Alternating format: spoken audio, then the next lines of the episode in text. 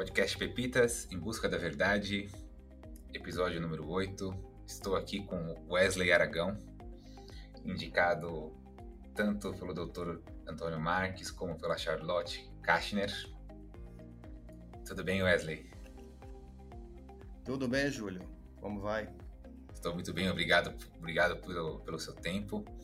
É, estou muito, estava, estava muito ansioso para esse episódio porque você acabou sendo indicado por duas pessoas, a Charlotte e o Antônio.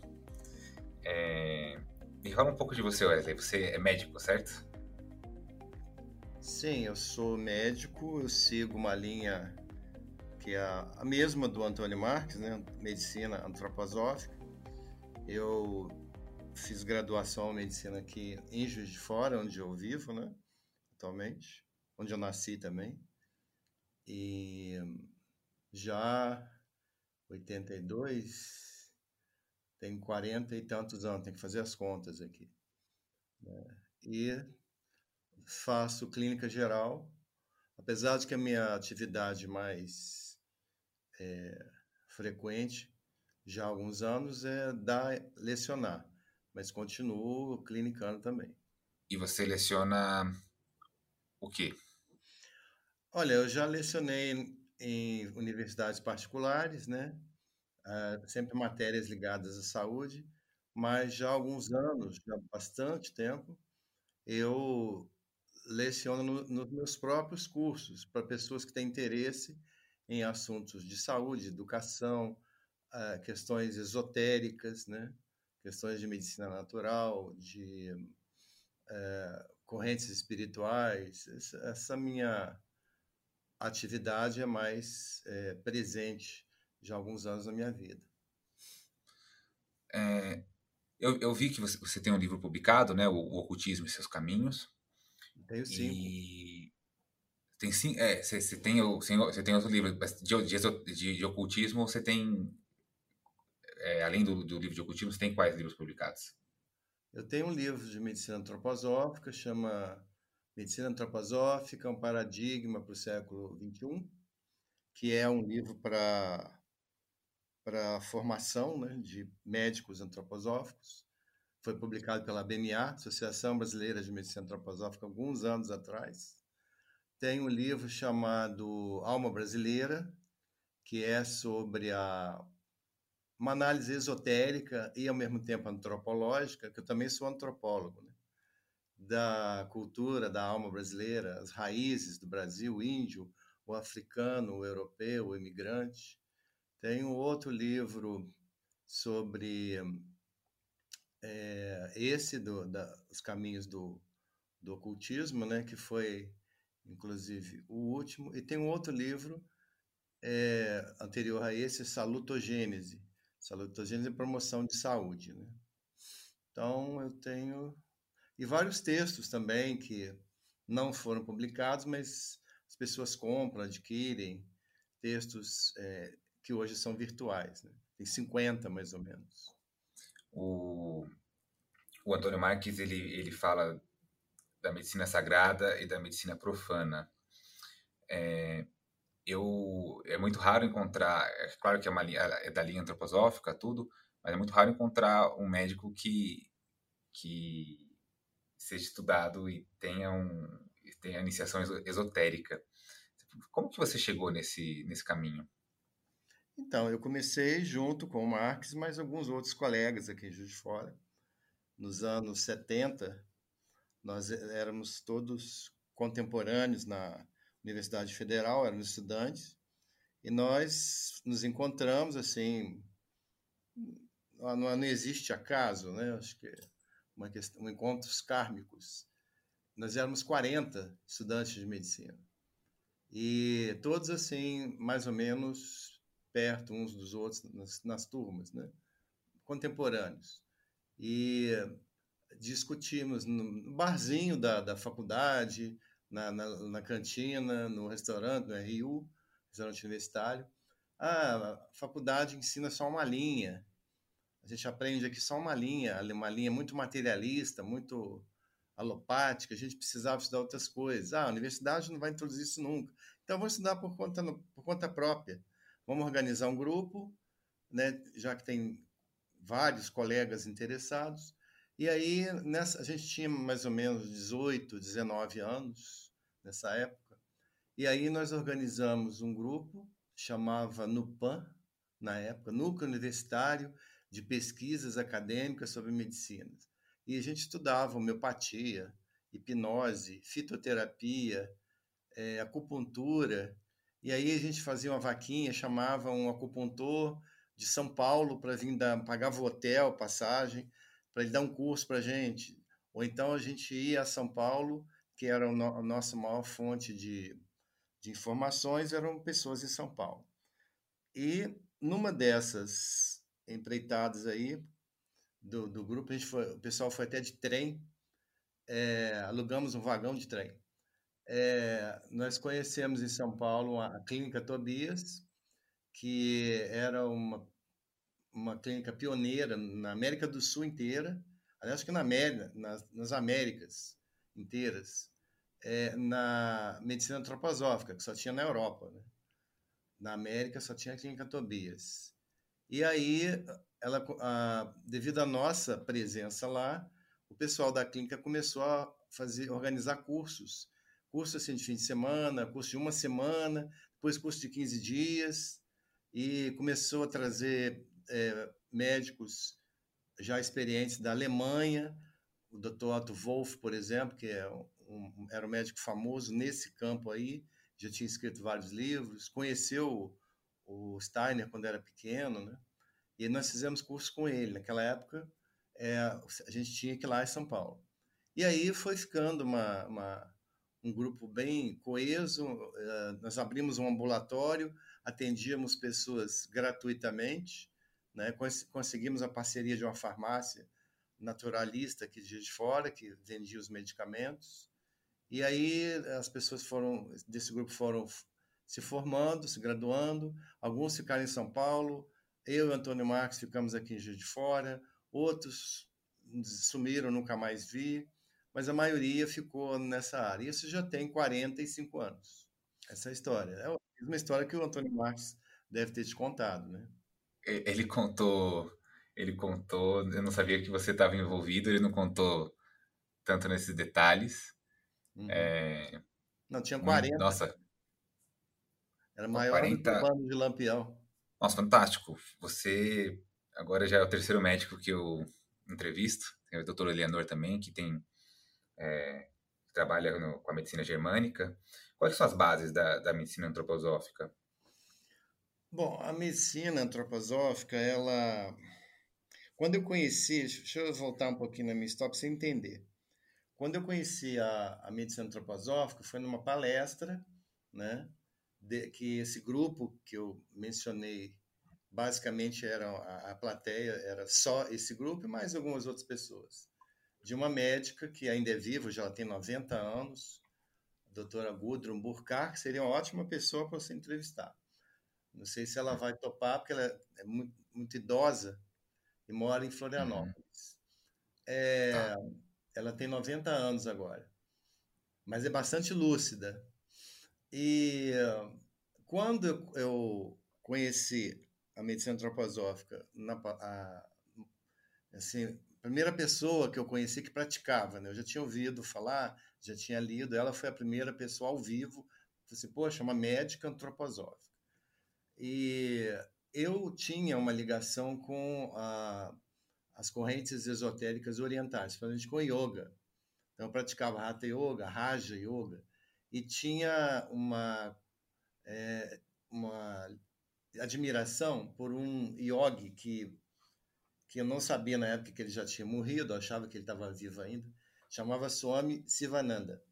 Swami Sivananda, ele morava em Rishikesh, no norte da Índia. Então eu cheguei até a escrever cartas para ele. Depois eu fiquei sabendo que ele já tinha morrido, por isso que ele não respondia.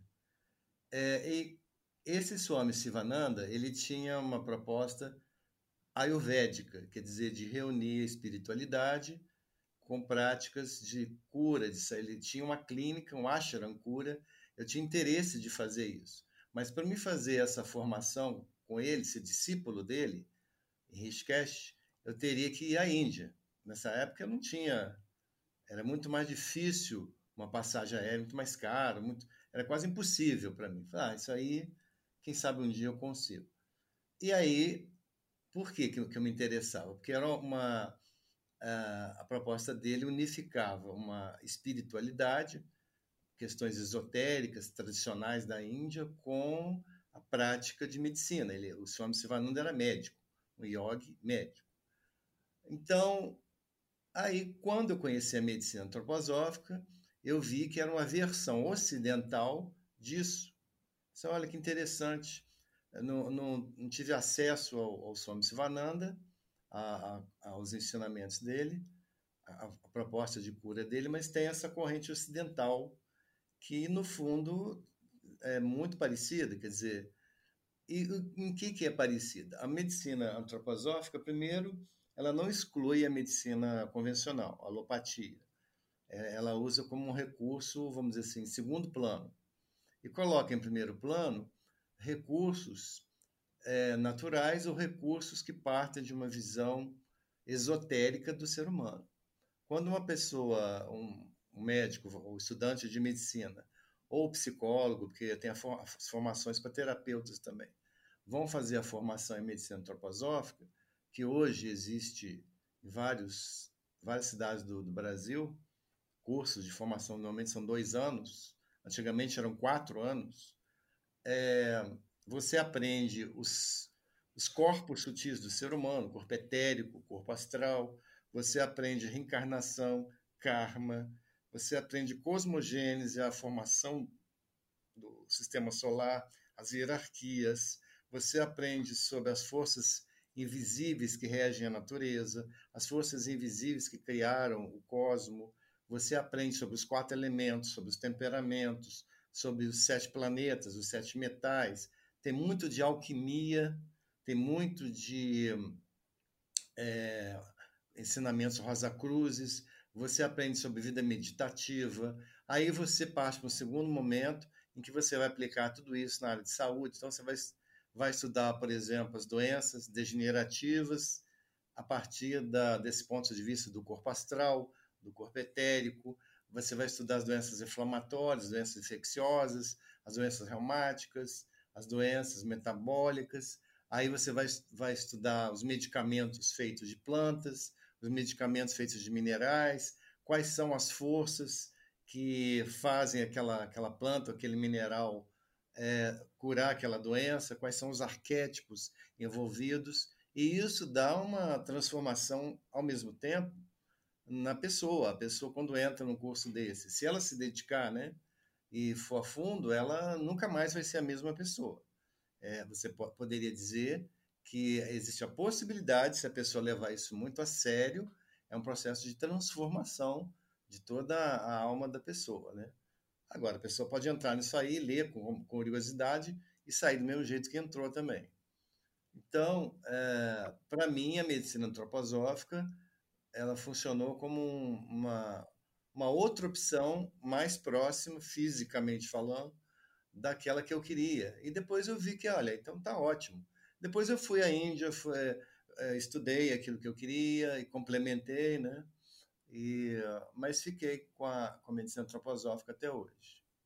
Interessante, porque a gente conversa muito aqui nesse, no, no podcast, um assunto que volta, vem e volta, sobre essa mudança de paradigma, né, do, do mecânico para o sistêmico. Eu fico muito, muito feliz de agora entender um pouco melhor. O Antônio não, não abrangeu todo esse lado sistêmico mesmo, né, da, da visão integral da, da medicina antroposófica, o que acho que conversa com com todos os episódios que a gente tem feito até agora.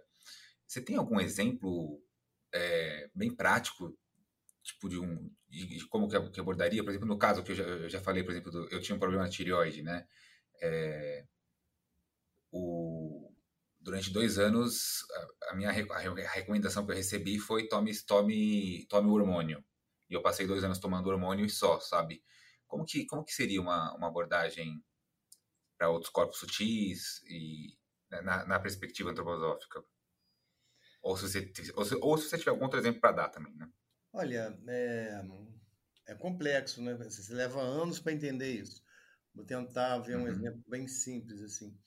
É, mas assim, a base do, do, do diagnóstico é aquele diagnóstico convencional, por exemplo, chega uma pessoa no consultório e fala assim: ah, eu tenho, vamos dizer, um exemplo bem simples, assim, hipertensão, hipertensão arterial.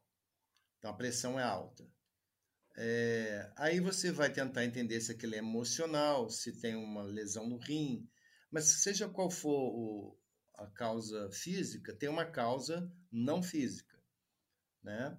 A gente tem uma, uma premissa de que as doenças físicas têm sempre uma causa não. Quer dizer, não física significa o quê? Os, esses corpos são basicamente quatro, né?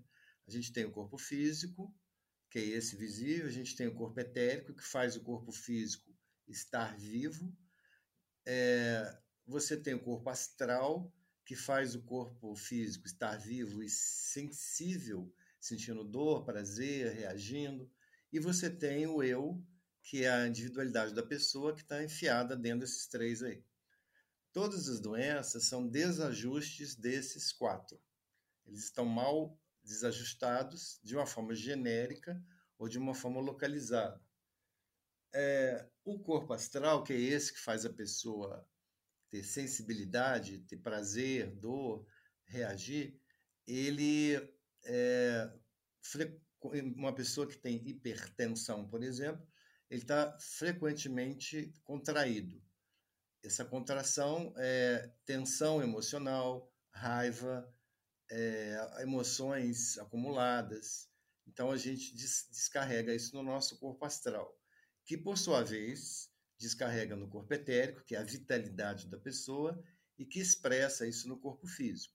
Então, uma pessoa com hipertensão, você vai medir no aparelho, vai ver que ela está com a pressão alta, isso está se sendo expresso no corpo físico. Mas onde está o, a raiz do problema? O que está ah, causando isso? É o corpo astral contraído. Então, você tem uma série de recursos de medicamentos, de terapias, porque a medicina antroposófica não tem só medicamentos, tem as, as, trabalha com música, tem terapia com movimento, terapia com fala, terapia com canto, terapia com pintura, desenho, que é o que a, que a Charlotte, que você entrevistou, faz. Então você vai suavizar a força do corpo astral.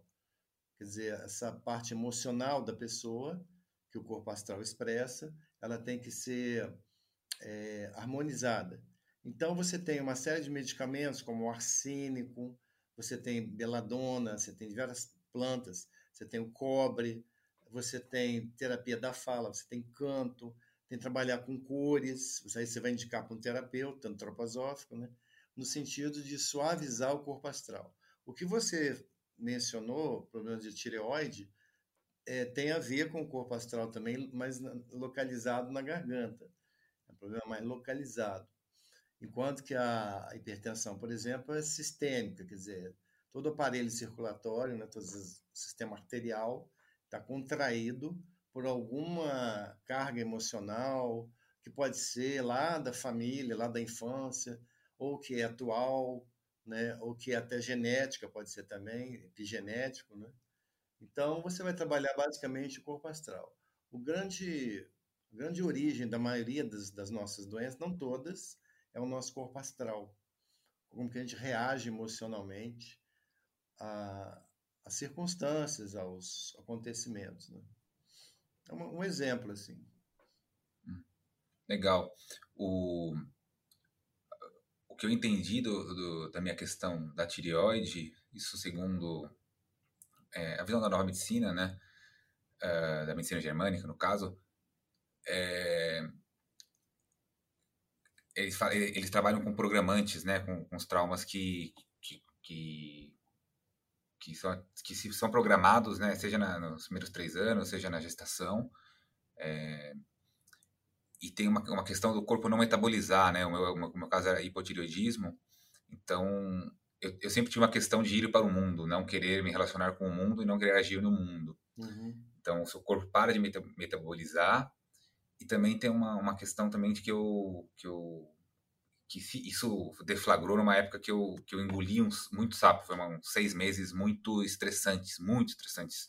Uhum. Então, É, fiz várias terapias, né? Fiz renascimento, tomei medicamentos naturais, no caso Magno Vital, mas eu acho que a, a, a tireoide voltou a, voltou a funcionar regularmente, normalmente, quando eu comecei a realmente assumir responsabilidades e, e, e agir para o mundo, sabe?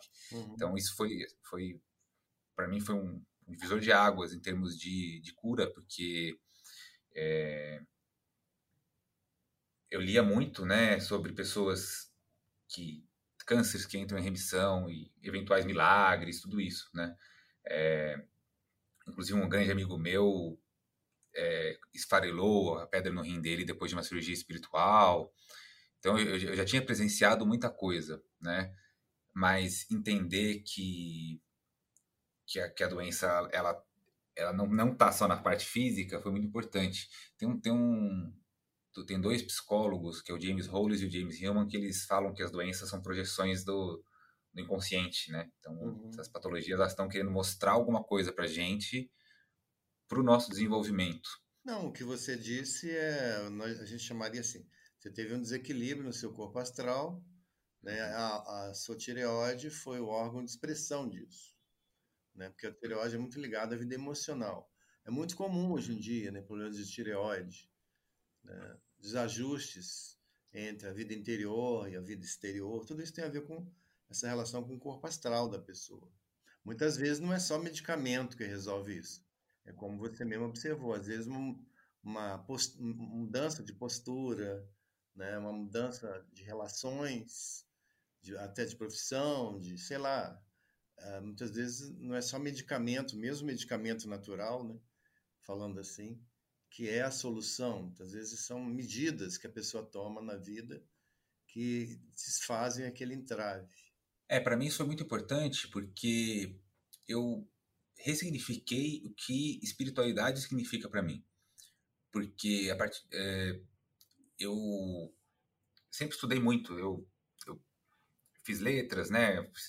Fiz é, bacharelado em língua chinesa, então sempre tive muito contato com taoísmo. Fui fazer chinês por causa do taoísmo. Estudo astrologia há 15 anos e assim, sempre tive um pé ali, né? Uhum. Uh, mas o que, que acontece? É, é, inclusive, é, tem o conto do Guimarães Rosa, que eu analisei também no, no meu mestrado, que, que, é o espelho, em que ele conclui no final do, do, do, do conto que a, a, vida, né, esse plano que a gente vive, é o lugar onde termina-se de fazer as almas. Então, aqui, é, estamos aqui para crescer, né, para evoluir, e todo o Primeiras Histórias é um manual de, de metafísica nesse sentido. Uhum. Uh, mas uma coisa é você ter uma vida estudando intelectualmente, uma outra coisa é você se trabalhar fisicamente, né, agindo né, uhum. nesse plano que a gente vive. Então, uh, desde o ano passado, eu, eu, tive um. Parece que eu recebi um grande download de, de, da informação do, do que é realmente agir. É, e eu tô, te contando essa história para ver se você. Porque para mim isso começou a virar, virar um, talvez o que.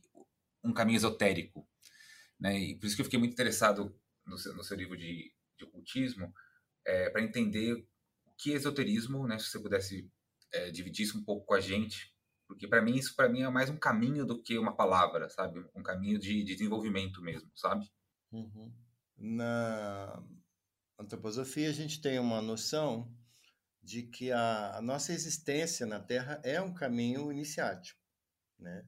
Só que não numa vida só, numa sequência de, de muitas e muitas vidas, o, inclusive passando por, por dores, por doenças, por mortes, renascimentos, perdas, encontros, desencontros. Qual o objetivo da existência? Se você for procurar entender isso a partir de uma vida única, você não vai encontrar um sentido, porque você está analisando um pedaço de um todo. Agora, se você partir do princípio que nós somos individualidades eternas, e que vão e voltam, vão e voltam na, na Terra e no mundo espiritual, e que nessas idas e vindas há uma sequência e um, um processo de aprendizado, e que uma vida é um pequeno aprendizado, outra vida é mais outro pequeno, e no final, somando né, todas aquelas vidas que isoladamente não pareceriam ter sentido, você vê uma, uma escada de iniciação que leva uma pessoa de condição de uma alma muito inexperiente, jovem, egoísta, movida por impulsos básicos, a um mestre espiritual. Existe um livro no, no budismo chama Jataka. O Jataka conta a, como que Buda, passando por 1.500 reencarnações, saiu da condição animal até a condição de Buda. 1.500 então, encarnações. E o interessante é que se você pegar uma dessas encarnações, não, não todas estão no, nesse, nesse livro, né? é um dos livros sagrados do budismo, é, num, uma, uma existência daquela, ele nasceu uma mulher que teve um filho e morreu jovem. Tá, então aquela vida não faria sentido. Mas aquela vida daquela mulher que nasceu, teve um filho, morreu jovem, aquilo ali foi o primeiro ponto de uma sequência de eventos que foram acontecendo em vidas seguintes e que precisariam ter começado ali. Então, uhum. num, certo sentido, todos os seres humanos da Terra estão num caminho de iniciação. Iniciação você pode entender como evolução, aprendizado, espiritualização, é, ampliação de consciência. Só que esse caminho de encarnação, encarnação é muito longo, demanda muito tempo, demanda milênios, é, décadas de milênios ou, ou, centenas de milênios, né? É, então, determinadas almas têm um anseio por uma série de questões da sua origem, experiências, de é, atingir determinados estágios de uma forma mais rápida. Só que essa forma rápida é, tem um preço, você tem que fazer um esforço maior esforço de consciência, você tem que ter uma disciplina, você tem que ter um, um, um entusiasmo, um empenho, uma dedicação. E aí surgem os caminhos iniciáticos, que são basicamente o quê?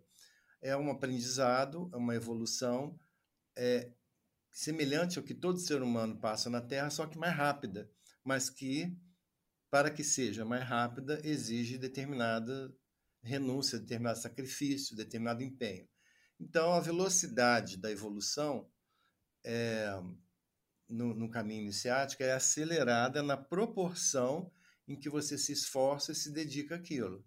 E é desacelerada na proporção que você não se esforça tanto e não se dedica tanto àquilo. É você é que faz o seu caminho. Se você não fizer nada, não, não procurar na, numa encarnação caminho nenhum, você vai evoluir a si mesmo, você vai ter uma iniciação. E essa iniciação é a vida. Né? São as perdas, você vai lidar com a vida, com a morte, com a doença, vai aprender que nem tudo que você quer você pode ter, você vai aprender que algumas coisas são essenciais. Eu acho que, por exemplo, fazendo um parênteses aí, esse, essa pandemia, né, tirando outras questões envolvidas, questões políticas, questões de saúde, epidemiologia, etc., é, o planeta inteiro é um caminho de iniciação, é um processo de iniciação. Muitas pessoas, nem todas, né?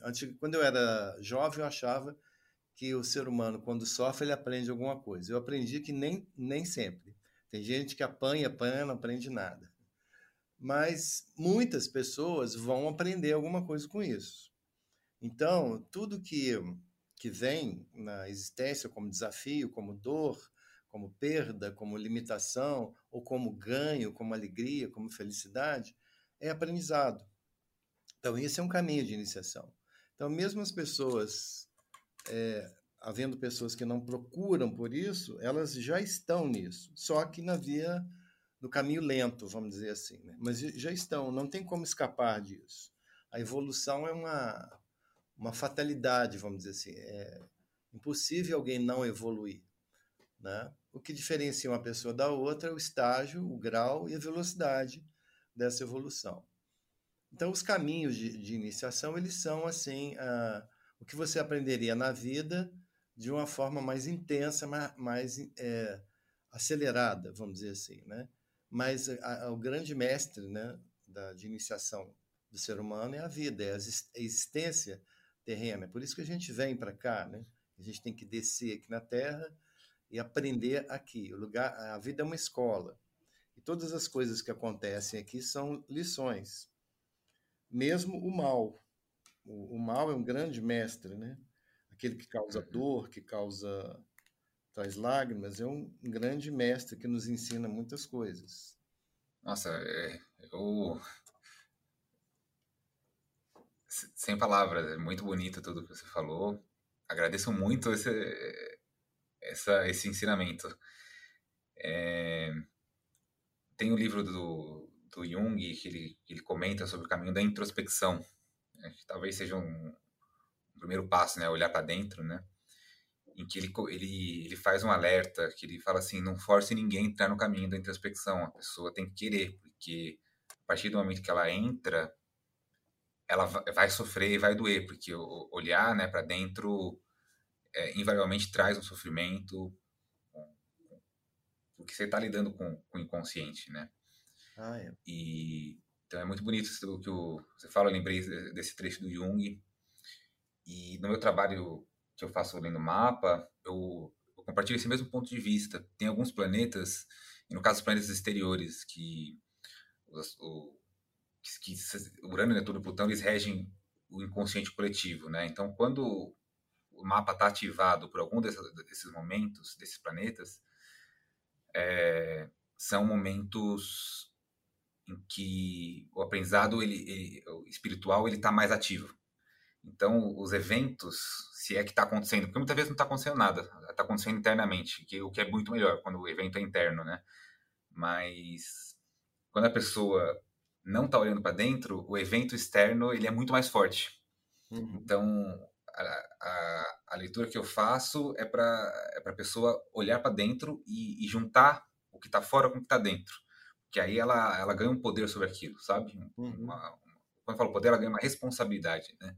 Que basicamente é tentar colocar e eu sei, eu falo quando eu falo colocar a pessoa, me colocar também, porque eu acho que a minha grande questão e até pelo meu signo é a questão da autorresponsabilidade, né? Eu sou canceriano e o grande aprendizado do canceriano é se responsabilizar pela, pela própria vida. Né? O canceriano ele sempre está atrás de uma mãe, vamos dizer assim, né? Para resolver os problemas dele e, e ele ficar, vai, dentro de um útero é, sendo nutrido, sabe? Então, nutrir ser nutrido é uma questão canceriana muito forte. É, então, isso é uma coisa que, que eu tenho visto bastante no, nos mapas e tenho vivido muito. É, parece que, a, que a, as peças vão se juntando e, e, as versões são muito parecidas. É, Wesley, nossa, eu estou maravilhado com tudo isso que você está me falando. É, aprendi muito. Já estou lendo o seu livro do, do ocultismo, mas eu, eu vou, ler, vou, vou, ler os outros, começando também pela alma brasileira, que fiquei super interessado.